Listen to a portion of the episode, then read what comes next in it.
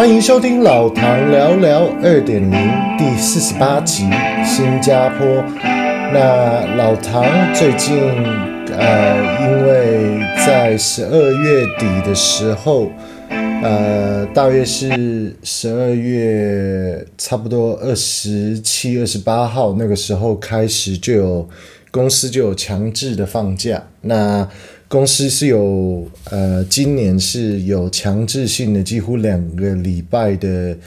呃强制假。那刚好那个时候也是有圣诞节，还有 Boxing Day，然后还有新年，那个时候是有一些国定假日，所以事实上真实的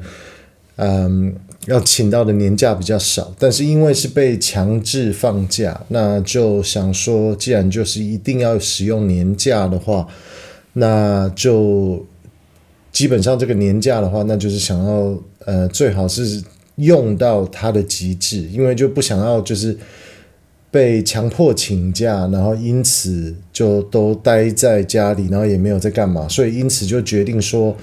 呃，提早的时候就有大概一个月前就有看，就是说如果要去旅游的话，去哪边旅游会比较好呢？一开始的话。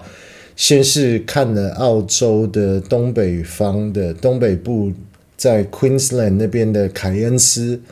呃，Cairns，也就是大堡礁的那个地方。然后本来是想说去那边呃玩玩，因为价格比较低一点，然后风景也很优美。然后结果后来没有去，决定没有去凯恩斯的原因，是因为当时就是也看了就是。亚洲，然后看了澳洲，然后就是选的地方，然后结果发现这个跨年圣诞节的期间，事实上全世界都是非常贵的，机票跟旅馆都是非常贵的，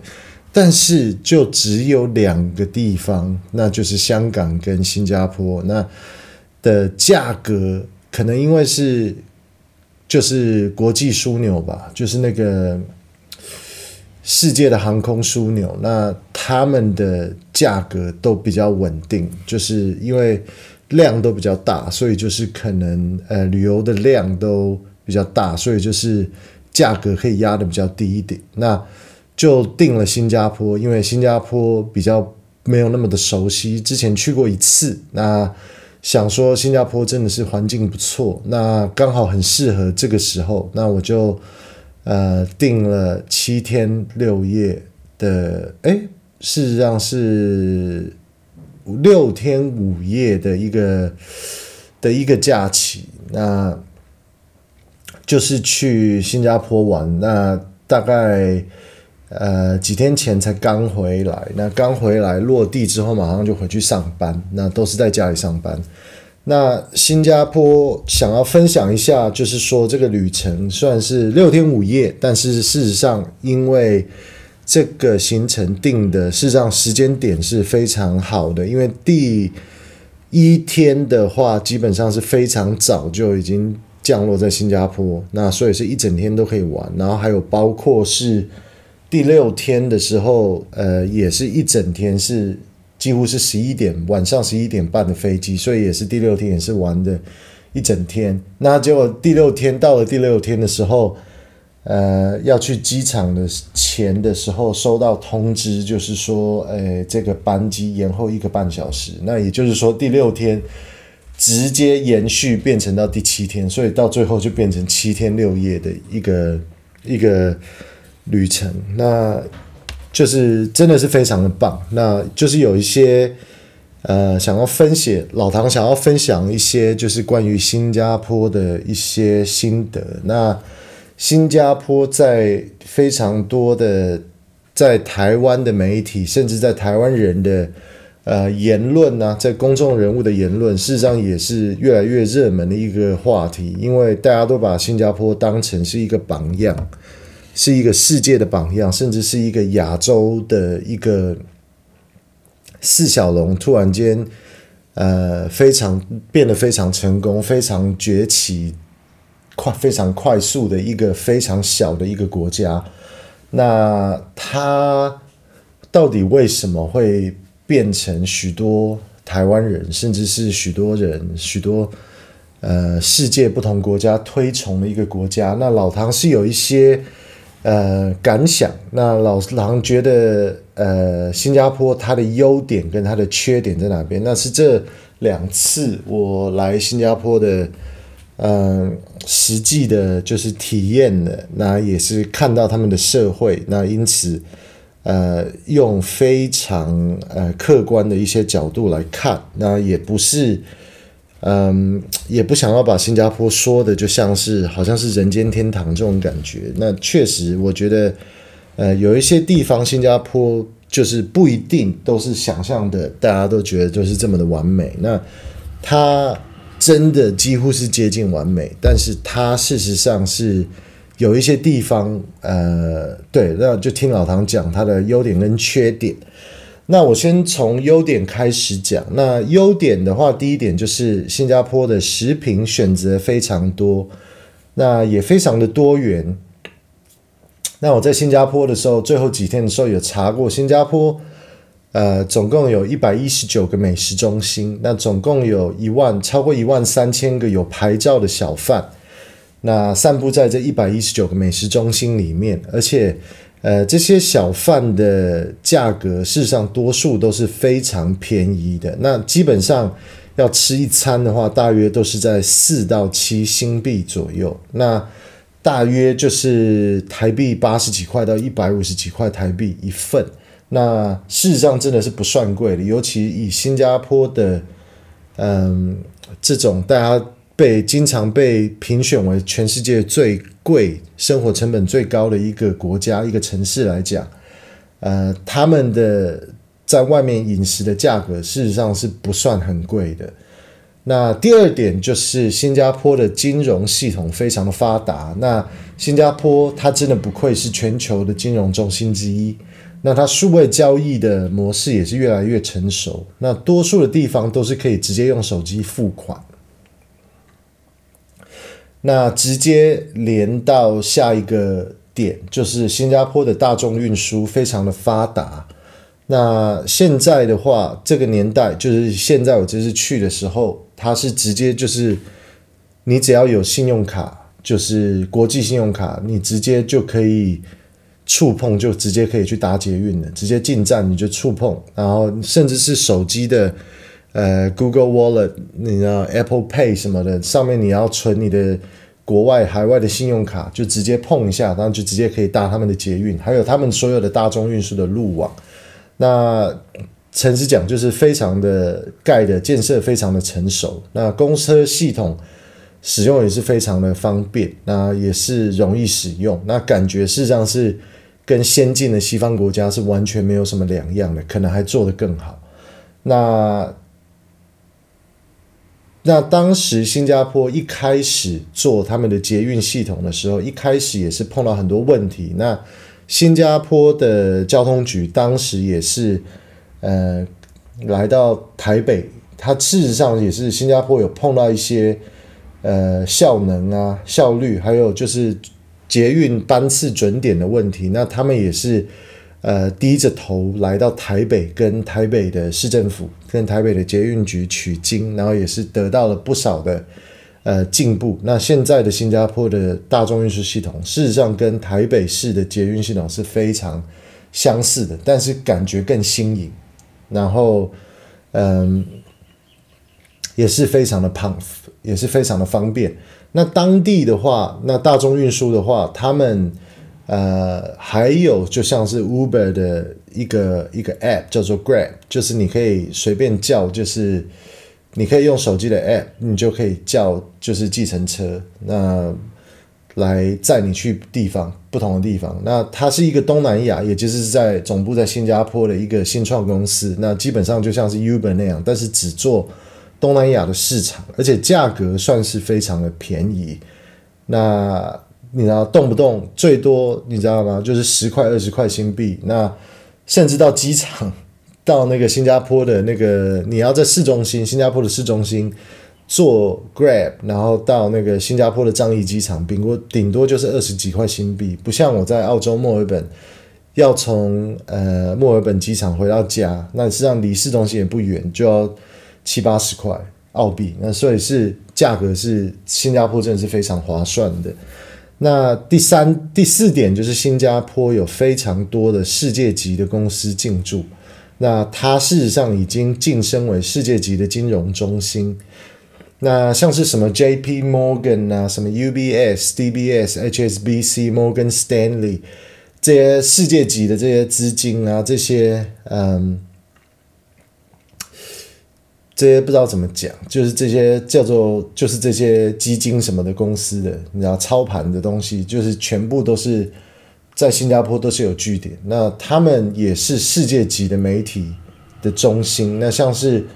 呃，像是 Bloomberg。Reuters 英国的路透社，然后英国的 BBC，那它当地也有 CNBC Asia，然后也有 CNA，就是这些呃，等于说是世界级的或是国际级的这些媒体呃公司也是非常的呃成熟，非常的频繁，所以就是新加坡真的是非常世界级的一个一个地方一个国家。那第五点的话，就要讲到新加坡的大幅绿化的生活空间也是非常的好。那过去新加坡曾经被英国殖民政府殖民过，那当时有位英位爵英国英国的爵士叫做 Stamford Raffles，也就是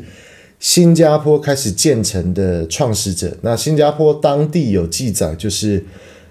呃 Raffles 登陆新加坡就有计划想要大地的。大幅的绿化种植不同的植物，那想要打造新加坡的这个植物园的一个梦。那后来在李坤耀，就是新加坡前总理李坤耀治理新加坡的时期，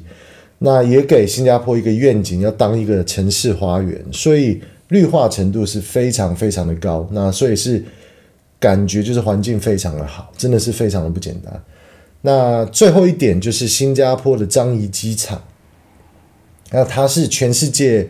呃，第一也是全世界最好的机场。那我觉得真的是名副其实。那它的设施规划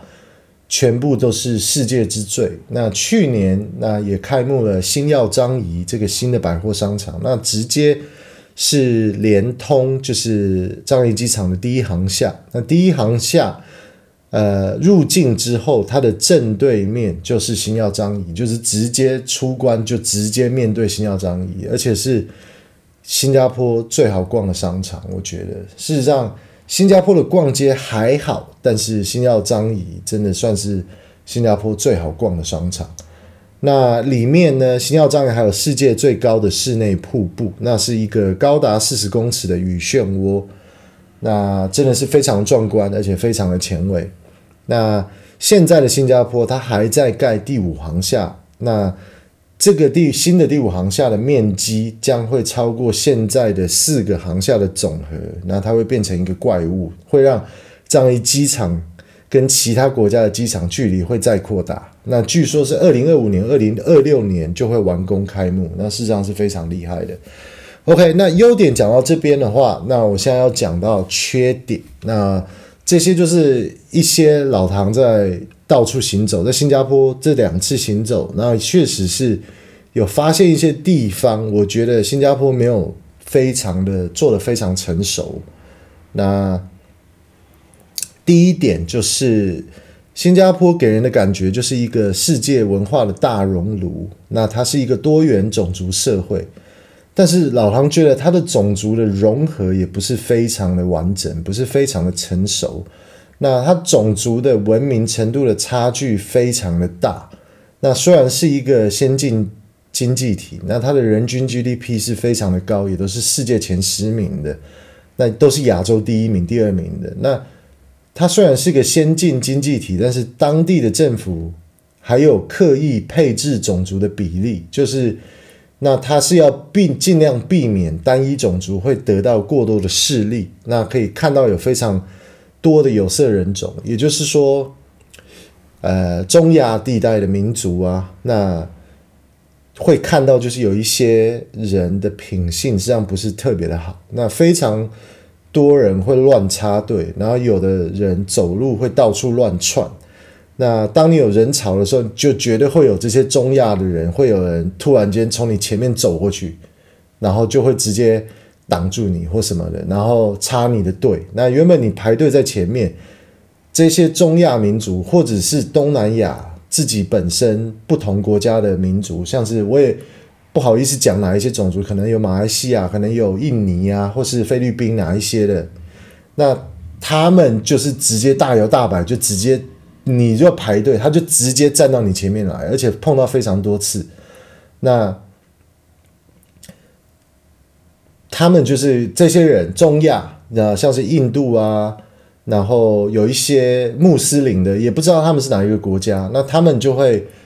直接插你的队，直接抢你的道。那还有一些人，他是戴 burqa，就是整个遮住脸的穆斯林的头罩，那只有露眼睛，那他插你的队，然后你也看不到他的脸，他们都很大摇大摆的这样做，而且是。有一些还是女生，都是女生这样子，呃，做这种就是比较不文明的事情。那可以感受到，虽然是多元种族社会，但是那个种族的文明的差度非常的大，而且是非常多没有水准的人。那新加坡在疫情时期，当时疫情的缺口就是收纳，嗯。疫情的破口，当时就是因为有收纳大量的外籍劳工，然后搭建的贫民窟的住所，就一个房间住六个工人，外籍劳工的那些地方，造成了呃疫情的破口啊。那新加坡也是有大量补进外籍劳工来补缺人力资源短缺的问题。那当地是有收纳非常的多这些外籍劳工啊，像是印度劳工。还有非常多的其他中亚或是东南亚的外籍劳工啊，像是马来西亚、印尼、菲律宾，那它的贫贫富差距是极大的。你可以看到非常多的就是做粗活的的人，那些中亚、东南亚的人，然后他们就是直接就是在社区里面，可能就躺在地上就直接睡觉。这个是就是说，也不是一个不好的事情，那代表他们的人力资源都是够的，但是就是你可以。看到他们的社会这个文化的这个这个差距，实际上是非常的大，就是文明的程度非常的大。不是说新加坡就是很文明，事实上不文明的人非常的多。那第二点就是过去常听到媒体多数都是在大力推崇新加坡，赞扬新加坡的政府效能很高啊，政策好，甚至是非常有才能。但是诚实说，在新加坡也是会碰到政府规划不好的地方，那比如说重大景点人潮多，那书上人潮的效能有的地方却是超级差的，而且动线规划是不对的，造成大量人潮塞在同一个地点，然后人流必须要只能经过一个地方，那而且经过的地方是一次只能只能走一排人，一个方向只能走一排人的楼梯。那感觉是本身车站的设计就是有问题，然后把人潮逼到那边去之后，你只能一次过一个人，结果造成人都卡在那边。那根本没有规划，他们我自己亲自体验，就是他根本没有规划出可以给大量人潮流动的通道。有一些地方，那我举个例子，就是他们支援的知名的滨海那个滨海湾花园。Gardens by the Bay，你要离开，那你要走到它的 Bayfront MRT 车站的时候，当天是十二月三十一号，就是跨年那一天。那他们的人潮众多，但是就是全部都是堵在要进去 Bayfront MRT 车站，因为一次只能走一个人，一个方向只能一次走一个人的车道，全部人都卡在门口。那事实上是没有。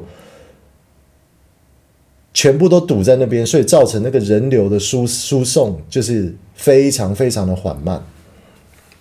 全部的人都卡在人潮里面，但是都进不了车站。但是你只要进了这车站的话就没有问题，是你都卡在外面，根本进不去车站，因为你只能一次走一个人。虽然呃，第三点就是虽然是个全球化的市场，但是。在地的历史文化却是薄弱到不行。那目前新加坡已经建国快要六十年的历史，但是仔细研究跟观察，虽然市场开放给全世界进来，但是这个民族目前看起来真的没有什么自己独特的特色。诚实讲，有一点像是四不像的倾向。嗯，像他们的新加坡的跨年晚会表演的艺人，他就是要推广在地化的艺人，但是这些表演艺人绝对任何人都没听过，包括是新加坡人当地的人，你可能也他们也都没有听过这些人，有的是阿拉伯人，有的是印度裔的样子，然后而且表演真的是很不精彩，那难怪新加坡这些华人的歌星，什么林俊杰，什么全部的都是转移到中国台湾这些市场去发展，那。应该是有不少土生土长的新加坡人，应该是也是一辈子都不会听过这些在地的明星，也不会有人 care，那觉得在那个当地的那个认同感就是非常的低。那确实就是我也去了非常多的文化设施，那什么 gallery 啊，什么 museum 的新加坡国立的博物馆什么的，就是他们可以看得出来他们的。展览多数都是要让自己新加坡人 be more proud of themselves，只是要他们要建立他们的自信心，然后，呃，也要让世界就是观光客来看，就是他们，呃，就是他们的骄傲到底在哪边。但是你可以发现，他们真的展不出什么的东西，他们的文化设施。除了建筑漂亮是古迹以外，那它里面展的东西都是非常非常的薄弱。那诚实讲，真的，你觉得是全世界的呃文化的大熔炉，但是它的文化非常非常的薄弱。那 OK，那现在是第四点。那像是新加坡这个地方，那我觉得新加坡面临的一个问题就是他们的。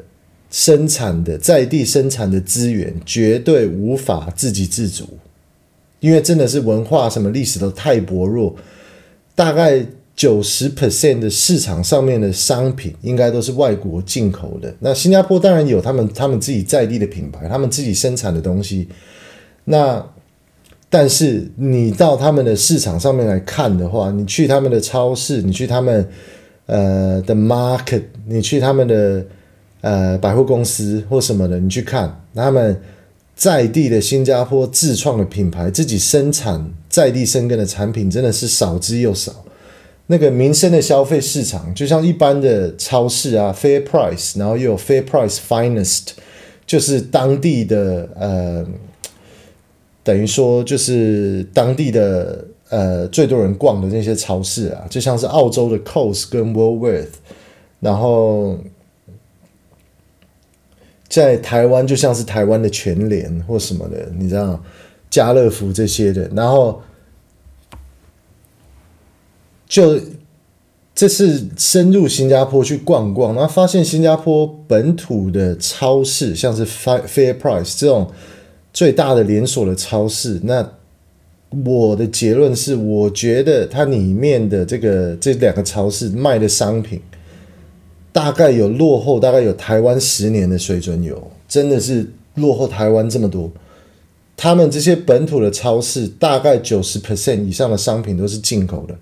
而且好大部一部分都是澳洲来的商品，就是澳洲的超市就不是很好啊。那你这些东西，他们必须得依赖这些澳洲进口来的这些商品，而且。就是跟澳洲本土超市是同步的感觉。那既然就直接卖 COS 超品的商超市的商品啊，那发现新加坡最擅长的就是这些国际消费者的品牌。那尤其是贸易的总部是设分部是设在新加坡，但是这些子公司啊、代工生产都是散布在东南亚其他国家国家，像是。呃，有一些例子，就像是日清 Nissin 泡面这个公司，那它就是它的贸易的总部就是在新加坡，可是它的生产的那些代工的子公司都是散布在像是马来西亚、印尼、泰国，嗯，这些国家，尤其是可以看得到，他们架上很长，可以看到这些 Nissin 的泡面啊 Calbi 卡乐比这些子公司生产，然后都是。呃，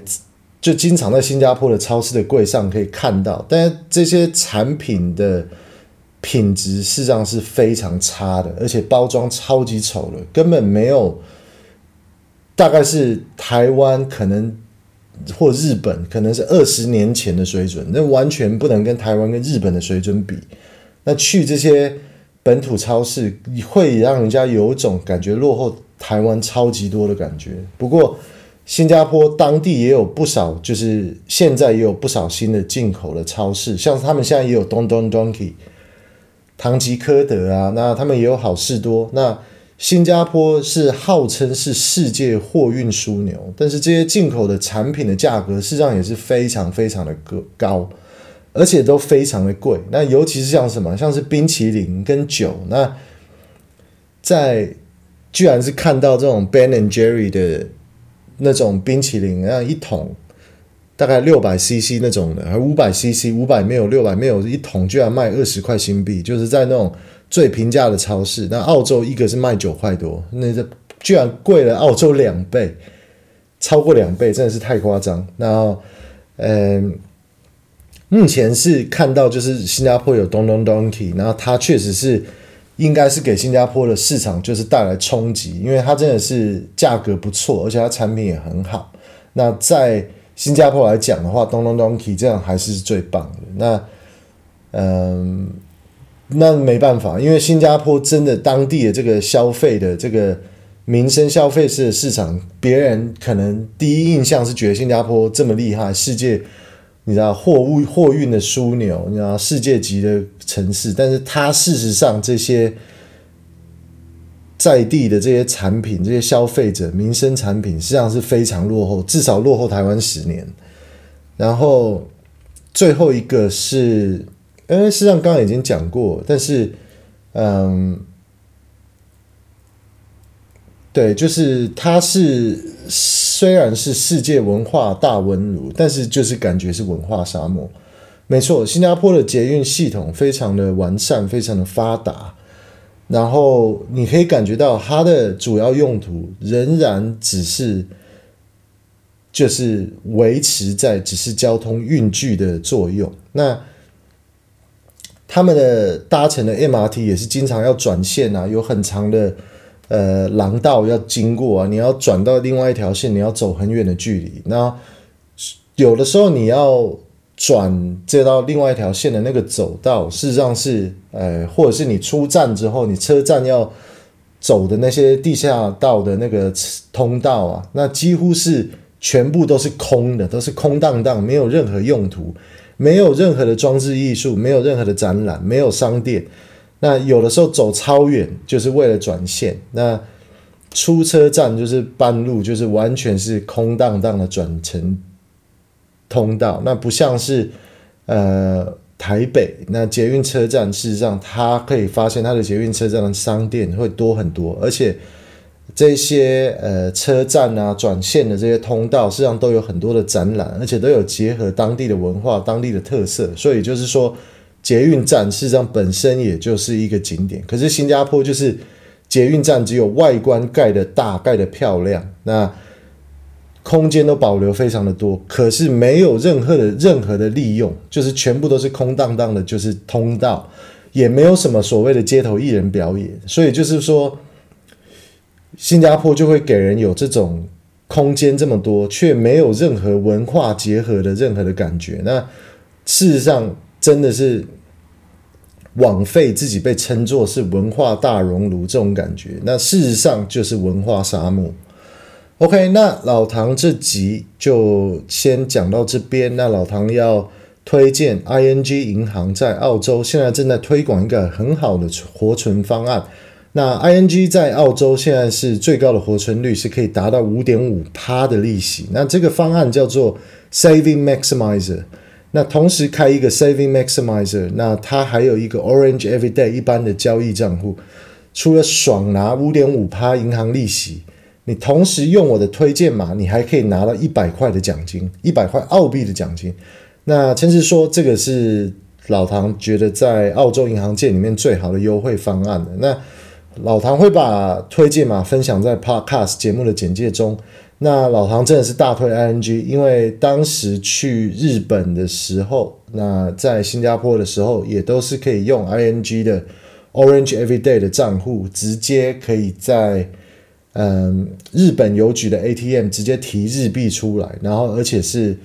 非常精准的，当天的国际汇率就直接可以提当地的货币出来。那 ING 的卡也可以直接拿来刷新加坡的捷运都没有问题。那对，那就是这个 ING 的这个。在国际 ATM 直接换取当地货币的前五次，每一个月前五次，他都会把你的手续费退给你，所以是真的非常的棒。那另外老唐是推荐另外一个是，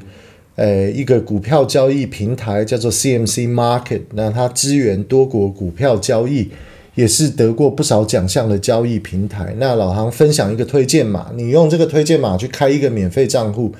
你跟我都可以拿到五笔免手续费的交易。那一千块以下的澳币交易本来就是免手续费的，但是你如果是要买超过一次一千块澳币以上的话，你是要最少要十一块的澳币的手续费。那你如果是有这个推荐码的话，开账户的话，你可以省下这个